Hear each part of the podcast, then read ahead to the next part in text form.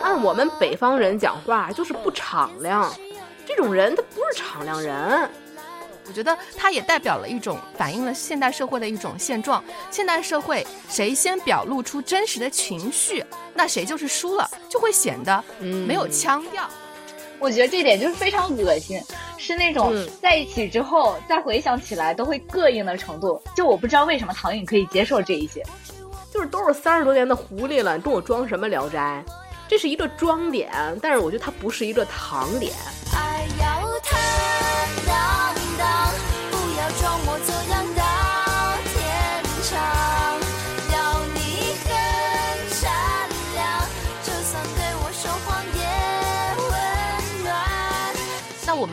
因为这部电视剧其实本身它还是一个职场剧包装下的爱情故事，所以讨论度最高的也还是男女主的爱情部分。那关于两个人的推拉，其实我也是我很爱看的这个剧情。所以说，关于这两人的爱情，大家有什么看法吗？唉，我要疯狂吐槽，来吧！我不爱看，我要闹了。我觉得后期，我觉得后期俗套，前期推拉也不太行，就是被我全盘否定这个爱情线呢。哎呀，来吧，开启你的吐槽吧。那个小林先吐槽，我先吐槽。你先吧，你先吧，我就等着你这趴呢，我可期待了。对对吧？哎，来，我咱就先说呀，就是这里面的爱情线，咱们可以分成前期的嗯暧昧拉扯推拉，对吧？然后后期的确定关系，所谓的好甜好甜。咱们先说前面啊，先说人设，女主是月光族女律师，男主是同行的精英男。就这俩行业的人能相爱，我也是 respect，因为我身边有律师朋友，他看完这剧之后吐槽的最多的就是他们日常生活中的商务。他这个自己的聊天记录打开之后，你去搜投行，投行和傻叉这俩词儿是永远密不可分的。他一般那个微信的聊天记录都是。我刚和投行的傻叉打完电话，我们这项目投行太傻叉了。我们投行的傻叉今天说了什么什么，所以他们有一句话说叫“金融男狗都不谈”，所以我也不知道现实生活里面金融精英男都是谁在谈。就这两个行业，我觉得放在一起，可能这个行业的观众会觉得有一点儿不真实或者怎么样的。然后咱们就说推拉。这部剧在网上备受推推崇的，就是表现了成年人的极致拉扯，然后好甜好甜，就啥呀就好甜。我不知道是因为我本来就对浪漫过敏，还是因为说年纪到了，我对于玩暧昧呀、拉扯呀已经无感了。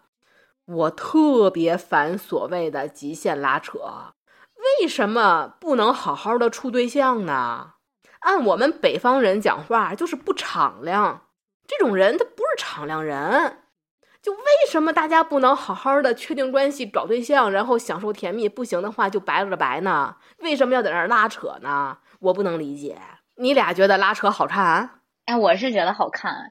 我其实蛮喜欢看推拉暧昧的部分的，因为我觉得这一部分也很符合剧名“装腔”这两个字啊。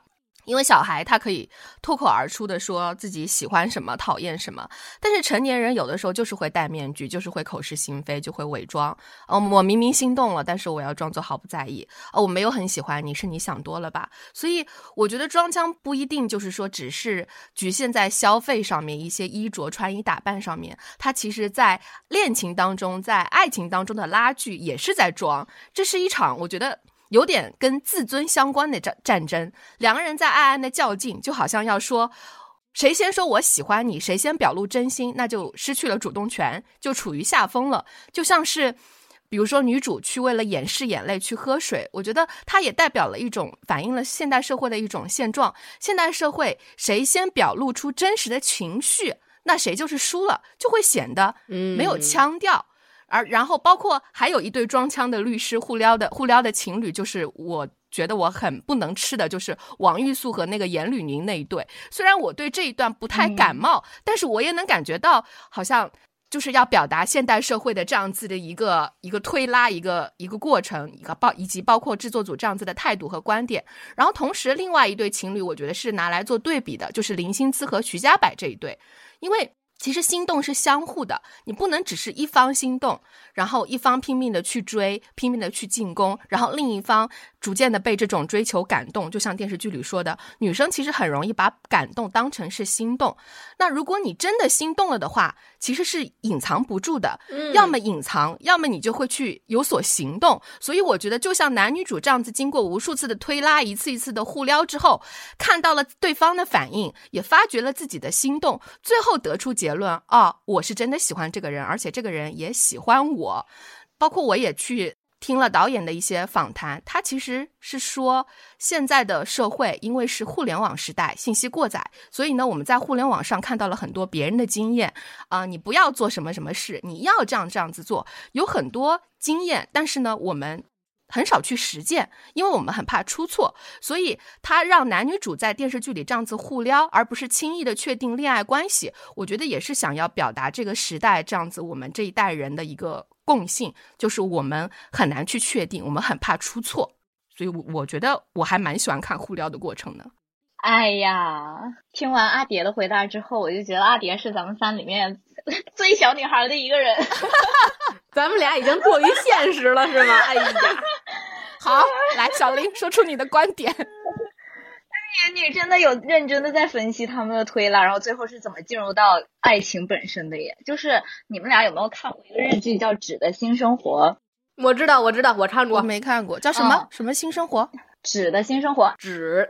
它那个字儿特复杂，它是一个对对对特别少见的一个字儿。嗯嗯，让我发群里哈。嗯，好。就是这个电视剧呢，它里边有一个女主叫黑木华，然后黑木华演的那个角色，她一开始是先在那个城市的 CBD 上班，然后最后就觉得说他的亲密关系包括工作都不是很顺利，所以他就辞职搬到乡下了。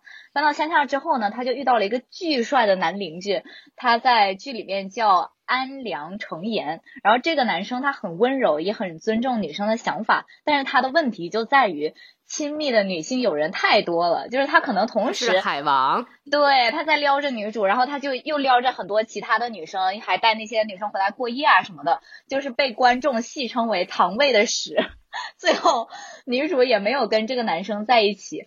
我觉得李子泉给人的感觉就是一样的，他就是这种糖味的屎的感觉，他有的时候会让你觉得很甜，然后有的时候又会让你感觉像吃了屎一样难受。他非常体贴，然后出手又很大方，工作能力强，还长得非常好看，不用他主动就会有一群莺莺燕燕围着他贴着他。就我想哈，如果现实中的男性到了这种程度，那他为什么想要进入一段长久的亲密关系呢？那他也可以只谈恋爱，或者是不断的约会啊。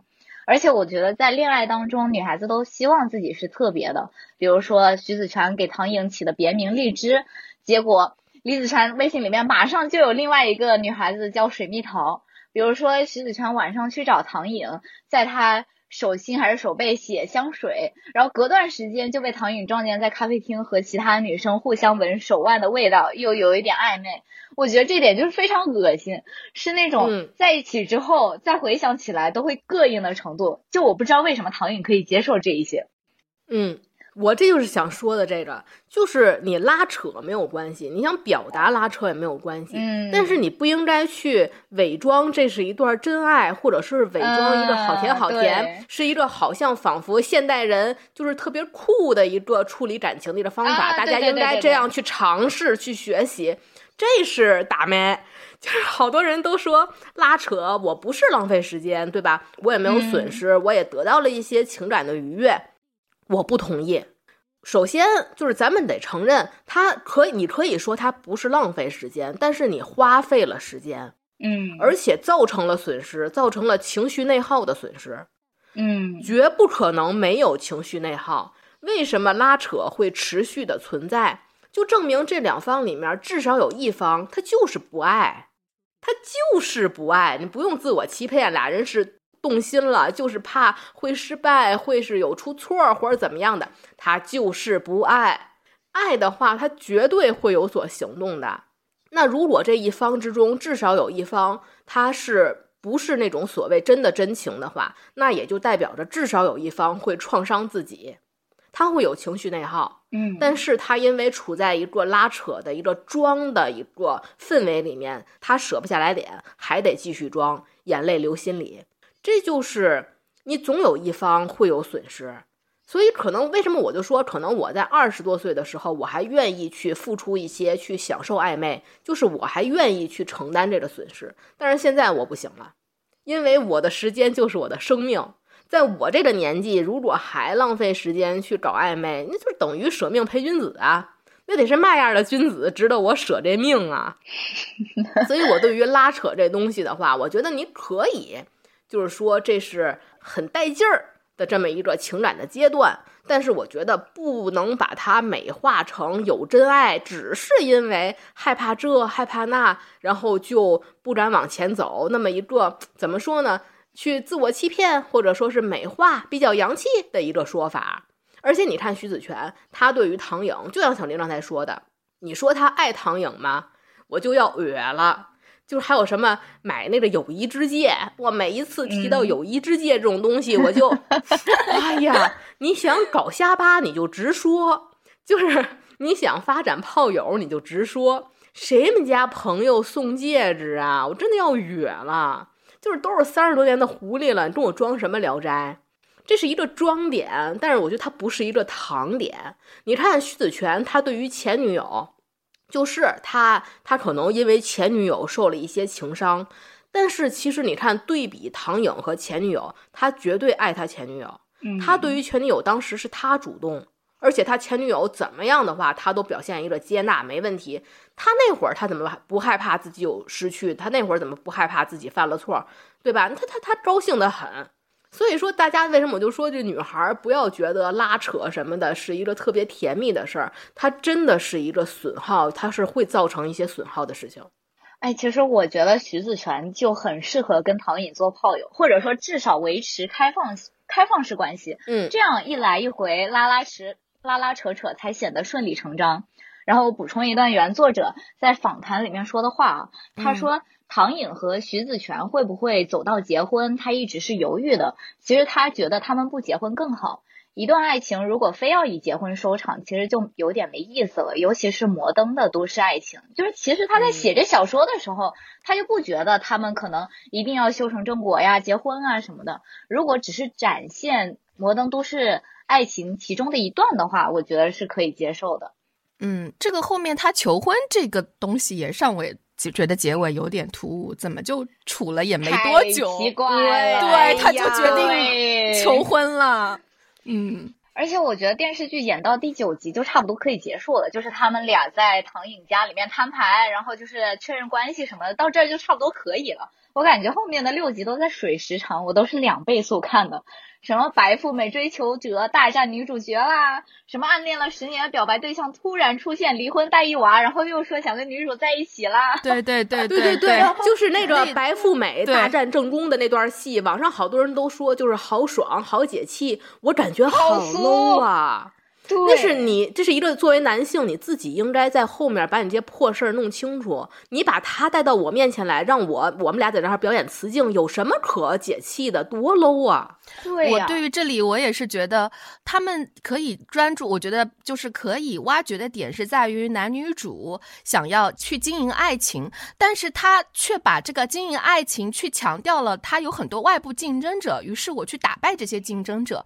相对于这个，我更喜欢，对对对，我更喜欢去看他们露营的那一场戏。比如说，他们其实都想要营造一个很浪漫的约会，都想要对对方好，但是其实有的时候沟通是存在着误差的。你其实给的并不是对方想要的。我觉得这个是可以着重去刻画的，专注在男女男女主自身身上，而不是去强调我要去击退爱情当中的竞争者。包括刚刚讲的那一场雌竞的这一段，我觉得真的很没意思。同意，就是他们俩后期确定关系之后，嗯，解决两个人的这个沟通的信息差这一段，我觉得挺有价值的。对，是的，嗯，而且就是后面还有一些剧情也特别俗，就是王玉素这个非常酷的职场上司，他突然就有一个对象，然后突然自己就要辞职跟他去西藏了，这一切的编排。就显得非常的刻意而且突兀。我可以理解编剧想表达那个意思，就是和自己和解，我不再卷了，要做最真实的自己，然后关爱自己的身体啊什么的。但是这个点出来一次两次就差不多得了。像唐颖的上司王律师以及刘美玲的变化，其实它都是完整的并且动人的。但是到王玉素的时候，还有男主角的上司 Richard，他突然要离开北京回归台湾，回归家庭的时候，我就觉得这个电视剧俗不可耐。我给四个字评价：莫名其妙。是的。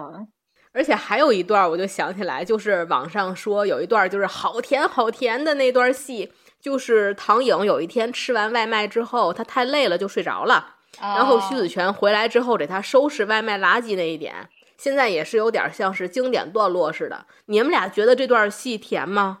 我觉得就是普通普通情侣沟通的过程。对对。嗯，我就觉得网上好多人就说，因为现在可能现在确实两性关系也问题会比较大，比如说就说有这样情绪稳定的男朋友非常的不容易，然后他也没有指责女主啊你不收拾啊什么的，人家没有任何的废话，对吧？直接就动手收拾了，好暖好甜。我就是反应就是啊。这不是应该的吗？这不是很普通的吗？有任何一个女生给男朋友收拾外卖垃圾，能让男朋友感动成这样的吗？哦，女生收拾都看不见，然后男生收拾就具有魅力。然后女主看完男主收拾完了以后，问的是什么？让我特别的不舒服。她问的是：就这你不抱怨？这算不算我们第一次吵架？点屁事儿，真的，我想收拾就收拾，不想收拾我就睡醒了收拾。你想收拾你收拾，你看不惯你就别收拾，就这么点事儿，至于把女主感动成那样？而且还有一段让我特别触动的，就是男主在收拾完以后，女主对不是男主在收拾的时候，女主说了一句话，就说你特别像我爸。但是他这句话的意思，并不是说你像我爸这么宠我的意思，而是说我爸就是这样，也什么都不说，就默默的替我干了，让我特别的内疚，只能跟他一块儿干。就是这种思想钢印一样的东西，家务活是女生的职责，然后不干就内疚。这我觉得是女性的成长路程里面特别常见的，包括我也是，我也控制不了。就比如说爸妈干活。我不干，我就觉得我太不对了。但是男孩在家里，咱别说没有，很少能看到，比如说父母、老婆替他收拾、打扫卫生，他会内疚的。他们就是视而不见，这就是两性的思想钢印。然后男主和女主说：“我没叫你非要干。”然后女主那个感动啊，那个表情啊，我当时我觉得，哎，我当时觉得特别的悲哀。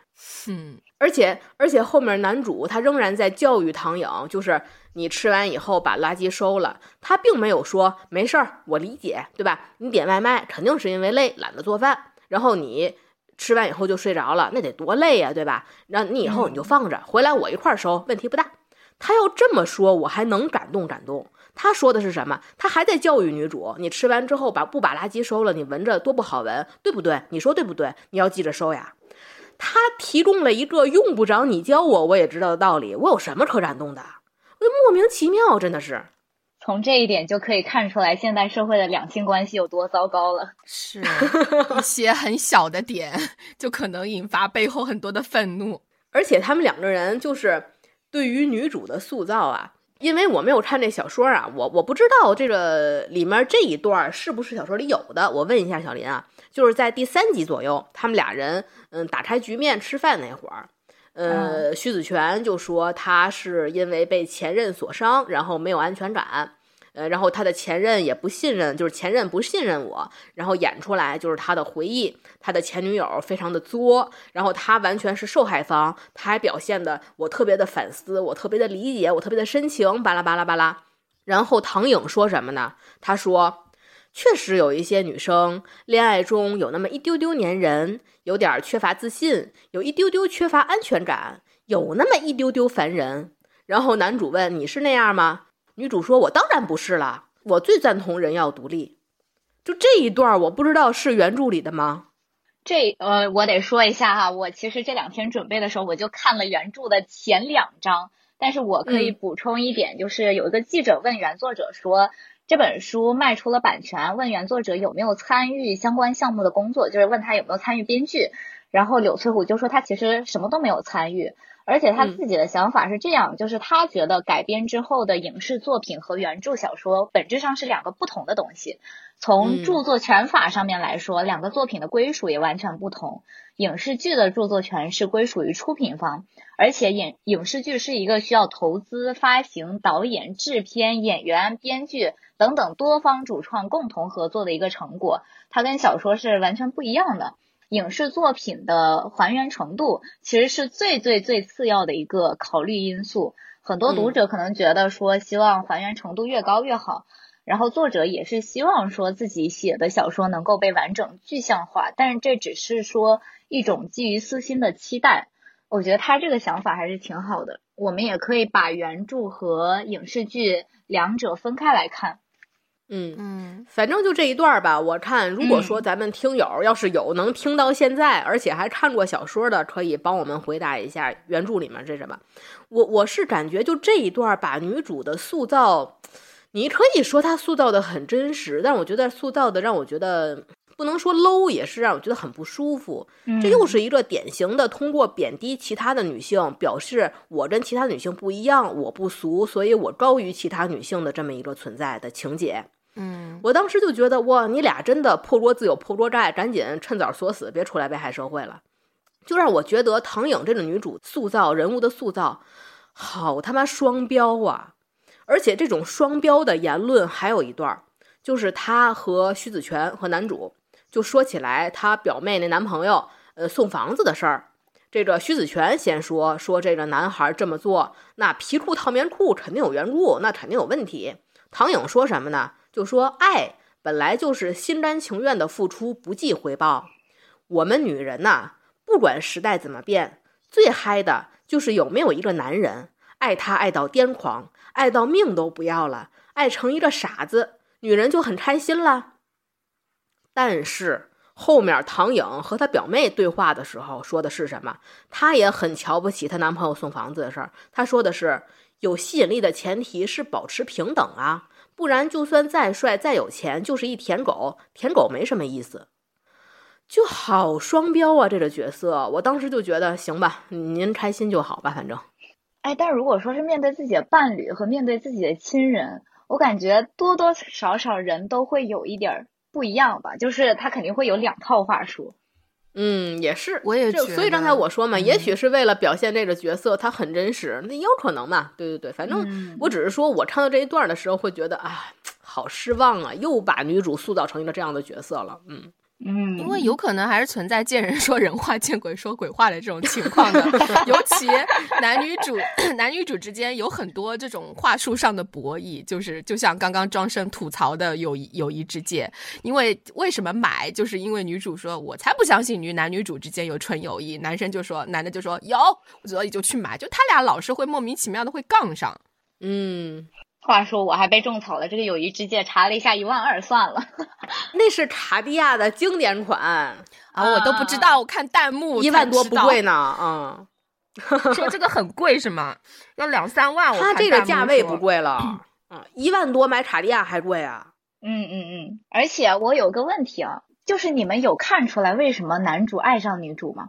我就是完全没有看出来，他们一开始就认识了，然后男主跟他搭讪。搭讪完了之后，就是各种加他微信啊，请他出来吃饭啊，然后莫名其妙就开始拉扯了，拉扯拉扯着就在一起了。就是我刚刚还对于男主愿不愿意进入一段稳定的亲密关系这件事情存疑的，而且就是从剧情来看，也没看出来女主和其他的女生有什么区别啊，就是他能够提供的情绪价值，我觉得。其他的女生说实话也能提供，而且他们俩吃饭感觉就是普通人的对话，顶多稍微精英一些，也不知道他们俩是哪儿心动了。这道题我会，啊，这道题我会，我的个人理解啊，我个人感觉啊，听友们有不同的意见没有问题啊，是这样的，首先，我从刚才的我的对于拉扯的理解来讲的话，我得出的结论就是拉扯就是不爱嘛，拉扯就不就是不爱嘛。所以我认为一开始男主和女主的暧昧拉扯期间还到不了爱的这一阶段，他们俩顶大就算是这个呃见色起意，嗯俊男美女嘛，见色起意嘛。然后我认为到后期，女主不是男主所谓的爱上女主，他们俩人有真正的关系的进展的原因，是因为男性对于男性的挑战欲，嗯，是因为徐子泉看见唐颖引起了马总的兴趣，他才激起了徐子泉的挑战欲和占有欲。就是马总请唐颖去参加那个小画展，马总看唐颖的眼神儿，当时我觉得他是给徐子泉一个很大的刺激，因为那个阶段确实唐颖是真的有动过心思想跟马总就是往前走一步的。嗯如果马总不是一个这个资本阶级老登，他们他们俩人真的有可能会在一起的，就是所谓那个电视剧《一路朝阳》里面那种老少配嘛。当时徐子泉是意识到了唐颖真的有可能会去跟随马总，马总也对唐颖有感觉，他才会想到通过得到唐颖去打败马奇远。这个吸引力远比唐颖本身对他的吸引力要强，这是我认为男主爱上女主的一个理由。这是爱情吗？我认为从女性的观点来讲，这不是。但是我觉得从男性的观点来讲，也许这就是爱情，因为很多男性对于爱的定义就是对他自己的自我价值的一个确认，它只是一个男性和男性之间的博弈。我是这样理解所谓男主爱上女主的理由。你要把这个本质戳出来的话，我就有点想哕了。什么什么什么满足你的征服欲啊？你把女的当什么呀？真无语。所以为什么我说这部戏的爱情线我就不行呢？嗯、哎，我我就是我为什么对于爱情线我不是很感冒？就这部戏里面，它其实是一个明显的男强女弱，就是大家猛一看觉得这俩人对吧？你精英我精英，你青春我貌美，俩人是势均力敌。他们俩人是一个假象，他们俩人绝对不是势均力敌，只是一种男性被隐藏的很好的 PUA 和爹味儿的规训。然后马奇远其实就是中年版的高配版的徐子泉，大家不要以为大家都唾弃马奇远，对吧？但是大家不要以为徐子泉不想成为马奇远那样的人，他他就是 下一个马奇远。但是关于刚刚那 个嗯。男主爱上女主的理由，我其实对于爱这个东西，我我觉得庄生解释的很好，应该是在有了竞争对手之后，包括他第一次亲她也是因为，呃，他觉得很嫉妒，他看马奇远，他说我讨厌你对别人男人笑，然后他决定主动发起进攻。但是我觉得对于我，因为我比较喜欢看的还是前面的那些推拉，所以我觉得那些嗯推拉和装腔是打动男主让他感兴趣的点，并不是说是真的是爱，但是我觉得这起码是让男主呃觉愿意多观察女主的一个原因，因为女主她很逞强，很要强，她在装腔，比如说。是哪些呢？他第二集喝醉了以后，他从 KTV 风风火火的赶回律所加班，然后拿着充电宝跟保安说你要放他进去，还说自己一直是这个楼里最晚走的那个。那我觉得男主因为这让这个充电宝让男主认出了女主，因为他们在飞机上见过。我觉得男主估计对于这个形象的反差，他应该是很惊讶的。飞机上那个唐颖是非常的精致的、精英的，但其实背后他是这样子一个加班的社畜。我在想，这个是不是能够引起男主的共鸣？因因为可能他表面上也有很多风光的时刻，但是他背后也一定是付出了很多努力。他说不定在唐颖之前，他也是这个公司最晚走的。那这个剧里面还有几次提到说徐子泉是一个怎怎样的人呢？其实是从台词里说出来的。他说他很独，独立的独，太习惯一个人了，有什么事情都想自己去解决，不麻烦别人。那包括后面谈谈恋爱以后，女主也有吐槽过这一点，她觉得自己走不进男主的内心，什么事情徐子泉都不愿意跟他分享。当然，我觉得这一点的人物刻画其实不太够，他只出现在台词里，并没有通过具体的具体剧情来体现人物的特性。但是，反正就我我们也就不先不管这个，就带着这样子的人物设定去看一个场景，我不知道大家记不记得，有一集里面是会议室开会，女主冷了，但是呢，她就是默默的一声不吭，然后也不想去打扰这个会议。其实这些女主装的时刻被男主看出了破绽，那我觉得这一点就是很打动男主。他在装，他在硬扛，他也是很毒，他不想去麻烦别人，于是男主站出来选择去帮他。所以我觉得这一些小小装的破绽是打动男主的点。是让他心动的点，嗯，你这么一说又有一点惨，我觉得是一个美女这种小小的妆的破绽才是打动他。这一点非常的对，现实世界当中一定得是个美女，是的。阿蝶这么一说的话，这段感情又看起来有点惨。你跟我一样都是高级打工人，你好特别，你好不一样，但是又跟我这么同一样，但是又跟我这么相似，对，嗯。他就是因为片中有拿那个鲸鱼的五十二赫兹来用来做这个两个人的隐喻嘛，就是两个孤独的人希望能够找到共鸣。当然，可能在人物刻画上面，我觉得还是有一点不是太够。其实大家更多的包括职场线，也是更加觉得女主的那边表现的比较那个。对于男主这个职场，包括他的人物特性、人物特征，其实说实话，我也觉得嗯不是特别 get 到。那然后就是刚才咱们也提到了马启远马总这角色，然后因为刚才介绍电视剧情节的时候，可能没有介绍这个人。嗯，这个马总呢，他是出现在电视剧大概有一半左右的时候吧，出现的一个有钱的一老登，我已经直接用老登去代表他了，一个有钱的一个老大款。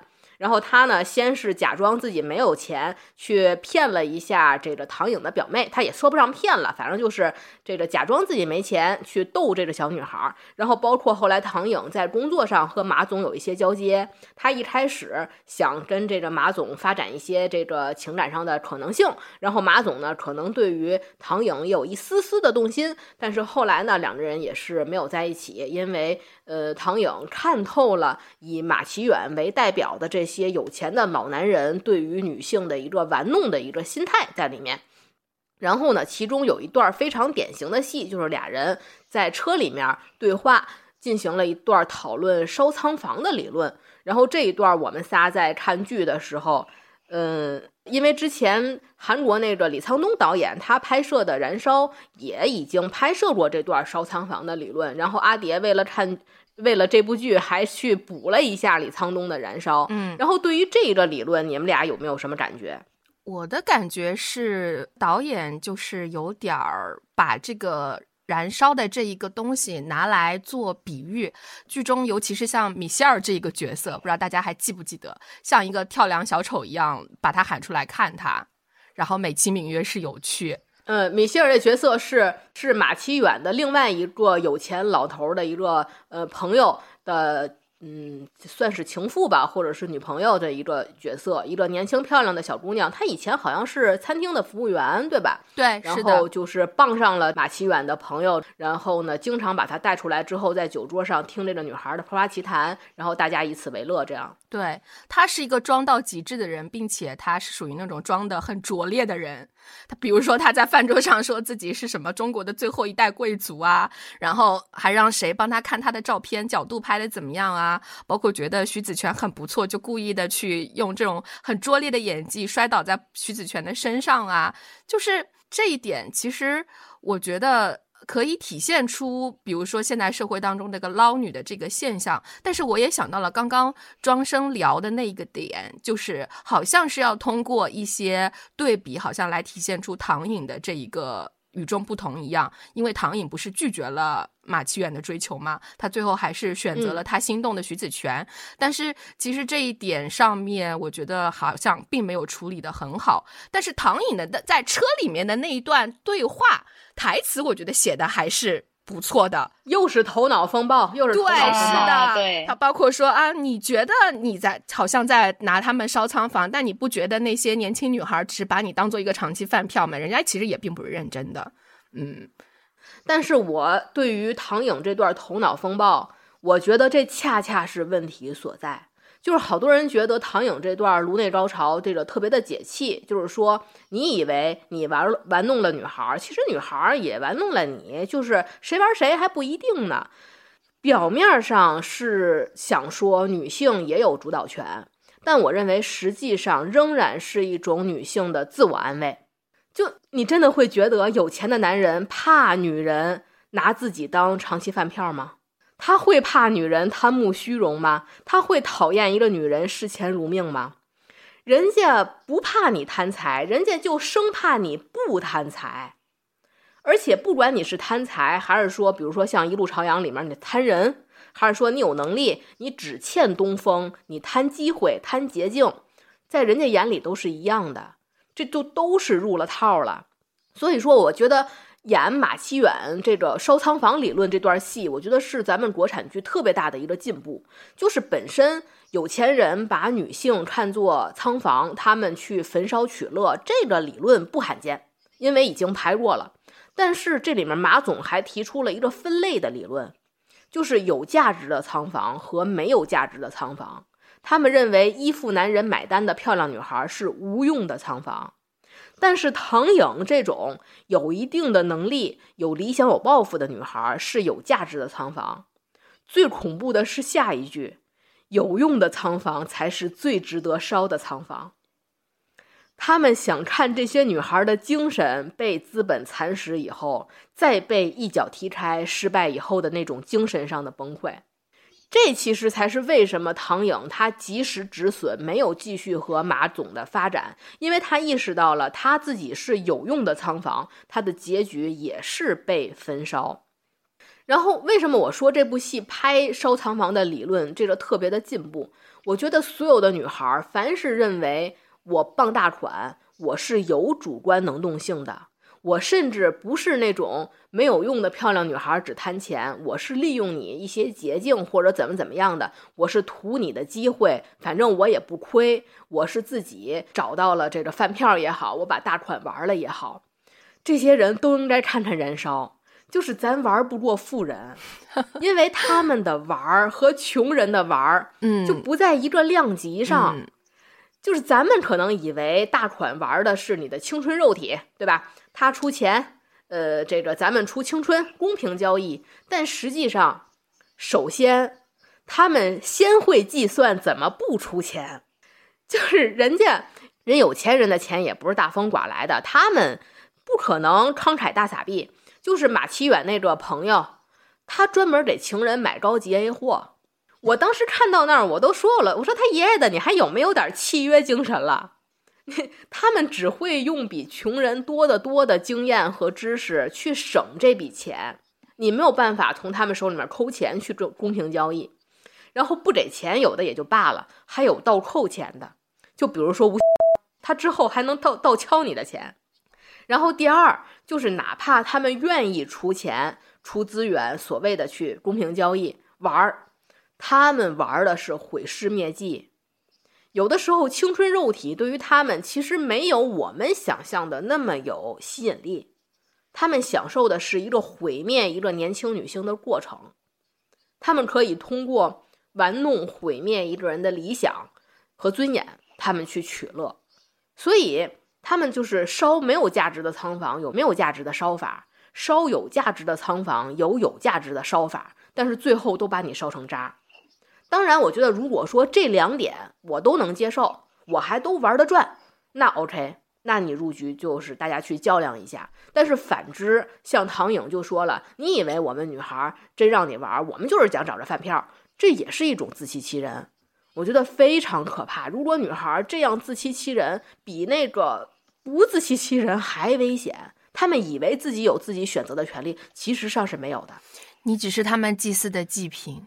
对呀，他而且还大家还以为这是我的自己选的路，这不是你自己选的路，这是你仍然是被骗了。而且我为什么管马启远这种人叫老登，就是他们真的太虚伪了，就他们还把女性分类分什么有用无用、有价值无价值。如果真的没有价值没有用，他们怎么不去烧七老八十的老大爷老大妈的仓房呢？嗯，那他们为什么专烧年轻漂亮的男孩女孩的仓房呢？一个人的青春美丽怎么会没有用呢？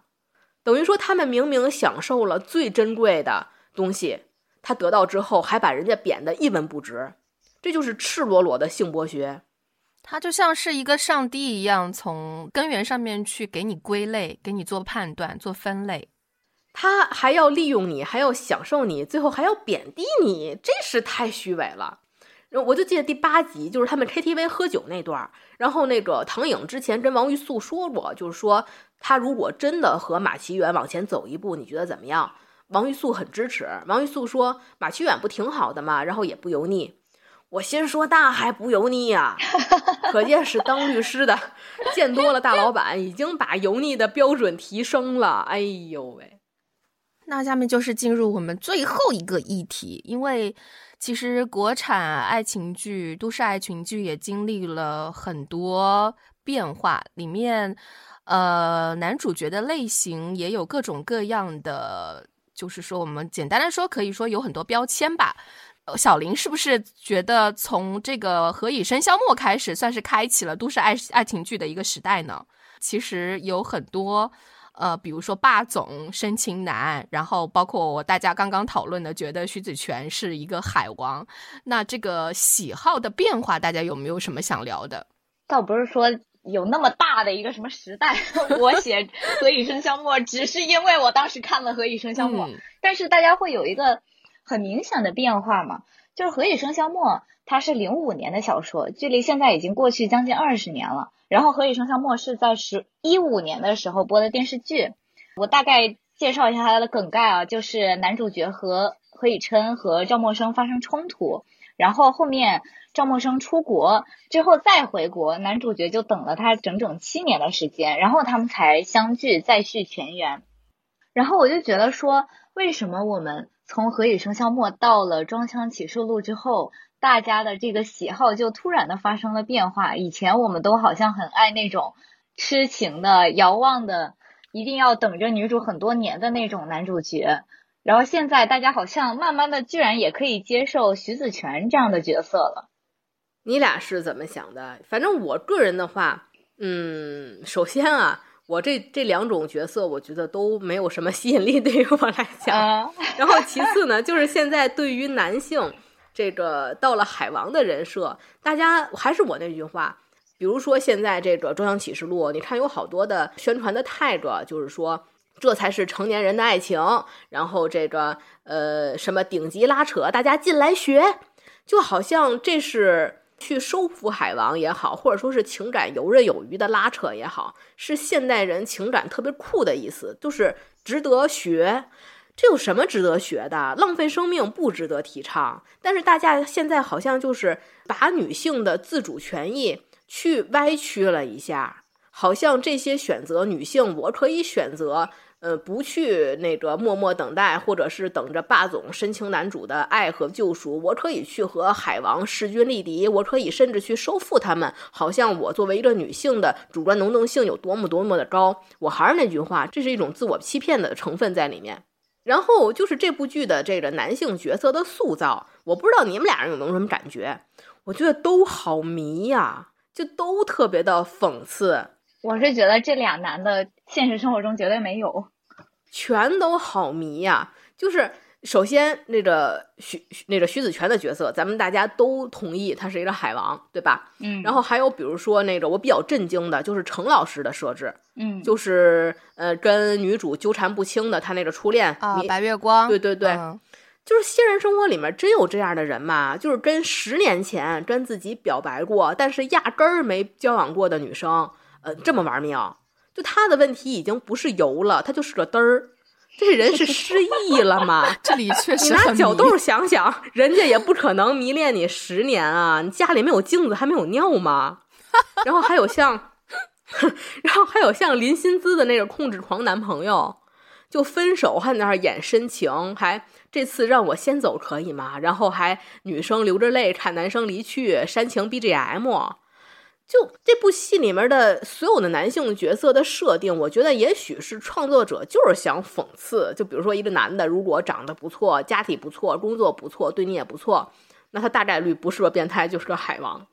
我觉得塑造这些特别的角色没有问题，塑造渣男、塑造海王、塑造变态都没有问题。甚至说女主，我喜欢渣男、喜欢变态、喜欢海王也没有问题。但是不要给他们洗地。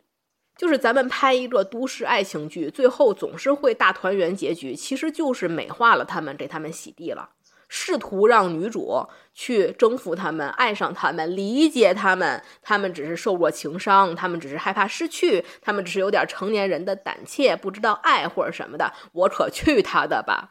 二十一世纪了，还在这么拍。我认可这些不良的所谓不良的情感关系，但是如果你说这些也是真爱，我们这个宣传宣传点是这些是真爱，这是都市的爱情，嗯，我不能苟同，反正。嗯，但是我有一点跟你稍微有一点点不同，因为你说唐颖其实她也是在自欺欺人嘛，但是我是觉得，呃。像唐颖高中表白过的那个老师，他不是有一次直接杀到唐颖家楼下，然后还上去跟那个徐子泉 battle 嘛？然后 battle 完了之后，唐颖下楼送他，乘客就说：“像他这样的富二代我见多了，那些富二代看重的就是家庭地位、门当户对。那你自己说说，你在他面前有什么呀？”然后唐颖就说：“我哪点我哪点配不上他了？我相貌端正，身体健康，经济独立，他就是想跟我在一起。”你刚才说什么？男人都经不住诱惑，女人也一样啊。没准哪一天我的新鲜感先散了，我一脚把他踹了呢。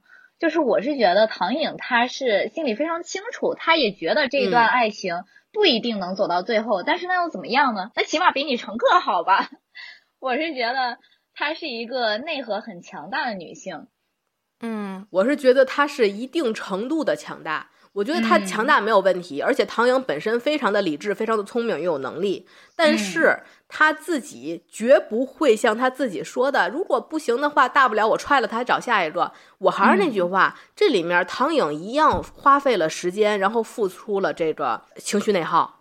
嗯，你看他们俩人在前期没有这个确定关系的时候，绝对是唐颖的情绪内耗要严重于徐子璇的情绪内耗的。是。对，而且多少次，绝对是唐颖，哪怕嘴上在讽刺，哎呦，这小子真装，你那装的套路，老娘都知道，但是他还是被打动，他还是会被迷惑。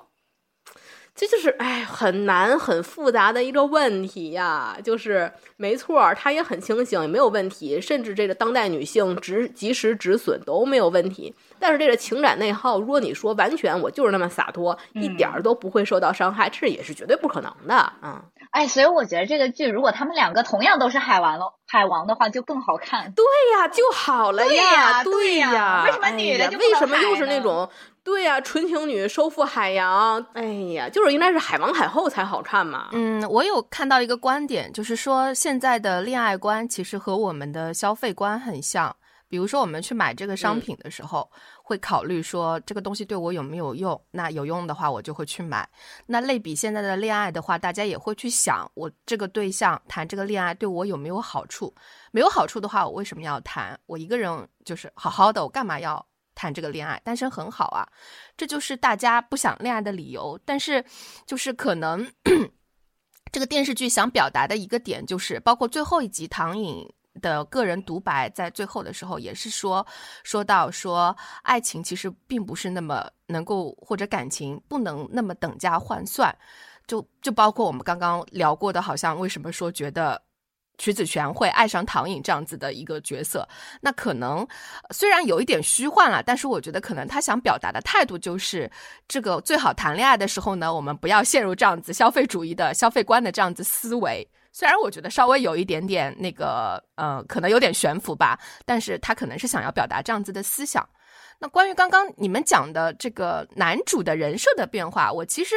呃，相关的类型的电视剧我也看的比较少，《何以笙箫默》我看过，但是我觉得男主类型变化在影视屏幕上面有多类型的男主，我觉得也是一件好事。而且其实我们现在今天关于这些男主的讨论，其实我觉得也是好事，因为你讨厌某一类男性，那就代表着你有一些一部分一一部分的女性意识在觉醒。比如说我们以前看琼瑶阿姨笔下的男主，觉得没有任何问题，但是现在在看何书桓。就是觉得渣男，对吧？嗯，以前我还好喜欢《流星花园》呢，我还特别喜欢 F 四呢，但是我还特别喜欢道明寺呢，那种那种霸总人设，我也觉得好带劲。但是其实现在看来，你再去想的话，你也会觉得很下头。你为什么要否定我的感受？为什么一定要让我接受你认为对我好的方式？你为什么不让我和男二玩？这种其实就是占有欲，其实也代表是。控制欲嘛。